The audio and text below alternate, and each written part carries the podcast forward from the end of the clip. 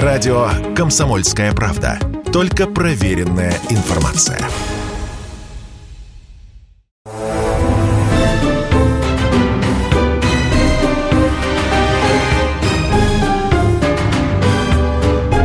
Предыстория.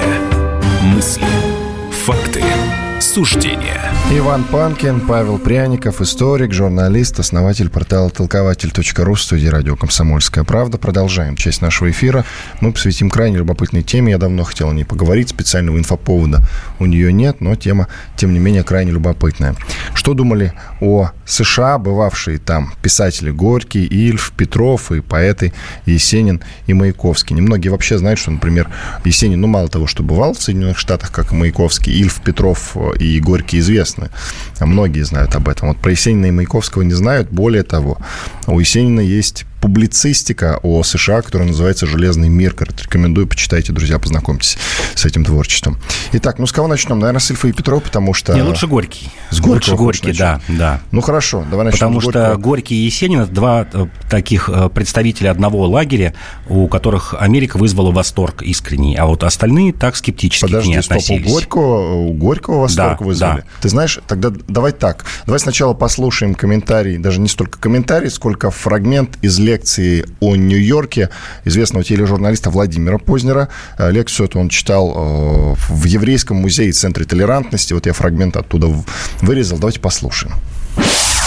Когда приехали Ильф и Петров в Нью-Йорк, это было в октябре 1935 года, их прислала газета «Правда». Это только-только Соединенные Штаты признали Советский Союз, и вот газета «Правда» решила, что вот надо послать двух э, писателей, сатириков, чтобы они написали книгу об Америке. И вот они прибыли в этот город, и, конечно, увидели эти небоскребы, которые производят бешеное впечатление до сегодняшнего дня, и считали, что это и есть Америка. И они целый месяц, можно сказать, проторчали в Нью-Йорке. Они же не говорили ни одного слова по-английски. Ни Ильф, ни Петров. Водить машину не умели. Поэтому они искали людей, которые им могли помочь. И действительно нашли такую пару, которые в книге «Одноэтажная Америка», они их называют мистер и миссис Адамс. Они говорили по-русски. И только выехав из Нью-Йорка, они убедились в том, что в Америке-то в основном не небоскребы, а в основном одноэтажные, двухэтажные дома. Поэтому, собственно, они и назвали свою книгу «Одноэтажная Америка». Потому что они сделали для себя это открытие. Если вы ее не читали, то я советую вам, потому что, с моей точки зрения, это, это вообще одна из лучших книг когда-либо написанных об Америке. Да, там есть идеология немножко советская, она есть. Но на это можно особенно не обращать внимания. Но как они почувствовали Америку, почувствовали американцев. Из наших писателей я никого не знаю, кого можно поставить рядом. А Нью-Йорк совсем не каменный джунгли. Это вы читали, видимо, Горького. Э, Алексей Максимович был очень обижен на американцев, потому что он хотел поселиться в гостинице со своей дамой, которая не была его женой. А американцы тогда, да и сейчас, будучи пуританами, не разрешили. То есть ему пришлось спать отдельно. И он дико обиделся на них. И отсюда город желтого дьявола, и это все. Он, конечно, ну, не любил. Фрагмент лекции Владимира Познера о Нью-Йорке, которую он а, читал в Еврейском музее Центре толерантности. И так как видишь, Познер обратного мнения. Горький, Ну, это- по его мнению, нет. Горький, по его мнению, совсем США не полюбил. Ильф, Ильф, Ильф и Петров лучше, чем кто бы то ни было, почувствовали Америку и американцев. Ну, а про Есенина и Маяковского ты нам сейчас расскажешь. Нет, про Горького не согласен. Это действительно была ситуация, когда их выселили из гостиницы, э, потому что женщина не была его женой. Он, правда, переселился жить э, ну, в отдельную квартиру. И Пуританская Америка действительно выяснила, что у Горького есть жена, что он такой двоеженец, и там детей оставил, хотя, э, в общем, жена была не против, даже письмо прислала. Но, тем не менее, Горького поразило. Поразил Нью-Йорк, поразила Америка. А, У него есть даже такая фраза, вот дословно звучит так. Америка – это страна, где хочется иметь 4 головы и 32 руки, чтобы работать, работать и работать. Ей-богу, это чудесная страна. Вот Горький э, говорит, что Нью-Йорк ему напомнил Нижний Новгород его. А, это центр торговли, это центр деловых людей, а Нижний Новгород тогда это знаменитая Нижегородская ярмарка, старобрядческое место, где действительно, куда стекались товары и капиталы со всей России. Это главное торговое место. И именно этот напор, он поразил Горького. Он считал, что мы должны учиться у Америки вот этой деловитости, этой хватке а, и, и этой свободе. Здесь нужно помнить, для чего Горький приехал в 1906 году в Америку. Он приехал собирать деньги для большевиков, читать лекции, и собрал эти деньги. И Горький был, ну, считался уже тогда гением. С ним встречался Марк Твен, с ним встречался Герберт Уэллс, который приехал специально из Англии. Горького встречали с распростертыми объятиями в Америке. Америка его поразила. Также поразила Америка Есенина. Есенин прибыл туда в 1922 году с Исидорой Дункан. Он тоже говорил, что эта страна вот деловой хватки. Очень много сравнивал с э, русским мужиком американца. Вот в прямом смысле в этом, э, в его произведении главном «Железный Миргород», он так и говорил, что русский мужик – это скорее аналог вот индейца или афроамериканца или негра, что он живет затравленный, живет в нужде, грязный, что над ним издевается, он не видит свободы. И вот русский мужик должен стать как американец. Он должен э, ходить в чистой одежде, хорошо питаться, у него должны быть устремления в будущее. И Есенин в этом смысле, конечно, тоже превозносил Америку. А, здесь вот надо заметить, что и Горький, и Есенин это были выходцы из простого народа. Вот дальше мы будем говорить про Ильфа и Петрова, Маяковского, там можно вспомнить Оренбурга, Борис Пельняк. А, это все, это все интеллигенты. Это все городские интеллигенты, которые вышли из такой из образованной среды, из, э, знали хорошо городскую жизнь, в отличие от э, Максима Горького и Есенина, которые вышли из деревень. Вот деревенского жителя, простого человека, Америка вызывала восторг. Маяковский, который туда приехал, он ехал с предубеждением, что Америка – это что-то такое страшное. Как раз Есенин полемизировал в 22 году с Маяковским и говорил, что ж ты, у них такая была непримиримая вражда, что ж ты там, Маяковский, врешь. Вот примерно такие записки были. Ты вот писал, что Америка – это вот какое-то исчадие ада, это такая прекрасная страна. Причем Америку ты не видел, а я видел. И вот после этого в 25 году Маяковский поехал туда для того, чтобы читать стихи, заработать денег, и встретил, кстати говоря, там любовь, американку от, от их союза родилась дочь э, в Америке, дочь Маяковского.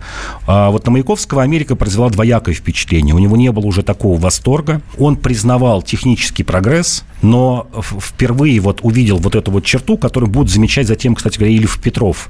Он говорил, что превосходная техника, но очень примитивная культура и примитивная духовность. Вот его поразило это сочетание. Оно, наверное, в Америке есть и сегодня. Это действительно деньги, это вот сияющий э, Нью-Йорк, это высокие технологии, и при этом вот он замечал, говорил, что в Америке нет ничего среднего. Вот либо есть что-то фешенебельное, это вот дорогие здания, возможно, даже какая-то культура, он там признавал действительно и Фолкнера э, произведения в то время, Теодора Драйзера, а на втором этаже, вот где-то внизу, пошлость и бездарность, как он считал. Это вот комиксы, Голливуд, это какая-то э, примитивная религия, он там впервые увидел вот этих харизматиков, евангелистов, которые поют в церквях. Его это поразило, что в Америке нет ничего среднего. Это вот, пожалуй, такое одно из главных замечаний было у Маяковского. А ты можешь порекомендовать нашим слушателям что-то почитать об Америке, советских писателей? Ну, конечно, одноэтажную Америку и Познер советует, и, и ты, и я. А еще что?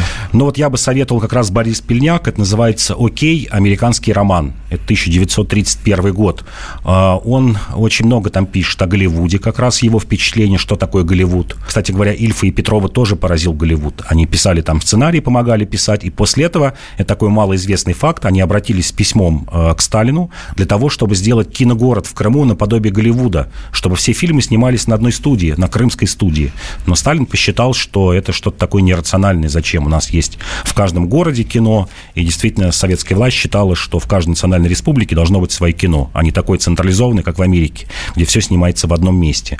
Вот я бы его посоветовал, конечно, «Железный Миргород», а, конечно же, «Горький», но Горького посоветовал бы это не то, что книга, а есть очень много писем э, и записок, этих можно найти по его впечатлениям об Америке, о его встречах вот с Марком Твеном, с Гербертом Уэллсом, поучительное чтение. И я бы, кстати говоря, посоветовал бы еще почитать Оренбурга, который в 46 году был. Это, пожалуй, такой вот последний вот из этого времени, сталинского, ну, сказать правильно, даже не сталинского, а первой половины 20 века, его впечатление «Годы, э, люди, жизнь», где он описывает Америку, где он впервые заметил тоже среди наших писателей, но уже чуть попозже, впервые заметил еще одну такую черту, э, как Америка, Америка подавляет э, простых людей. И это наблюдение, наверное, верно и сегодня. Через юристов и закон Он сказал, что формально там вот есть свобода, действительно все прописано в Конституции, все очень прилично описано, есть профсоюзы, еще что-то есть. Но сделана система так, что ты можешь э, что-то сделать только через суд. А для того, чтобы тебе выиграть суд, тебе нужны дорогие адвокаты, и нужно много денег. А так как у простых людей денег нет, они обречены на поражение всегда. И, кстати говоря, э, вердикт Оренбурга был вот после 1946 года, рассчитывать на, на социалистическую революцию в США не стоит. Они заражены жаждой успеха. Вот он впервые предвидел, что там не победит социализм никогда. Причем, напомню, был 46 год, когда только-только победа в Великой Отечественной войне. Казалось, сейчас коммунизм будет завоевывать весь мир. И после этих слов, конечно, к Оренбургу так насторожно отнеслись в Советском Союзе. А Ильф и Петров, действительно, их э, книжка, на, я бы сказал, наиболее полная потому что, в отличие от Горького, Есенина, Маяковского и даже Оренбурга и Пельника, ну, Пельняк в меньшей мере, они все же описывали Нью-Йорк и его окрестности. А вот Ильф и Петров действительно проехали всю Америку. Э, до Калифорнии, и они увидели не только сияющий, э, сияющий небоскреб, а вот эту одноэтажную Америку. И они пишут очень много верных вещей, которые э, потом Советский Союз пытался у себя, что называется, внедрить. Это, например, система фастфуда и магазинов и столовых самообслуживания. Они тоже приехали, пишут письма уже Микояну, пишут письма, что это нужно срочно у нас делать, что это интенсифицирует труд. Они много вот такого толкового заметили, то, что было даже воплощено в Советском Союзе. Союзе. То есть это была поездка не просто ознакомительная, а поездка, которая вот во многом предопределила экономическую жизнь в Советском Союзе. Сейчас вспоминаю писателей, которые стремились уехать именно в США. Но это Набоков, это Довлатов, а, поэт Бродский. Ну, как стремились? Может, и не стремились, но Солженицын. тем не менее. Солженицын. Солженицын. А еще кто? Не вспомнишь? Вот так? Ну, из таких из крупных, пожалуй, так всех назвали. Помельче, конечно, есть. Иван Панкин и Павел Пряников, историк, журналист, основатель портала толкователь.ру.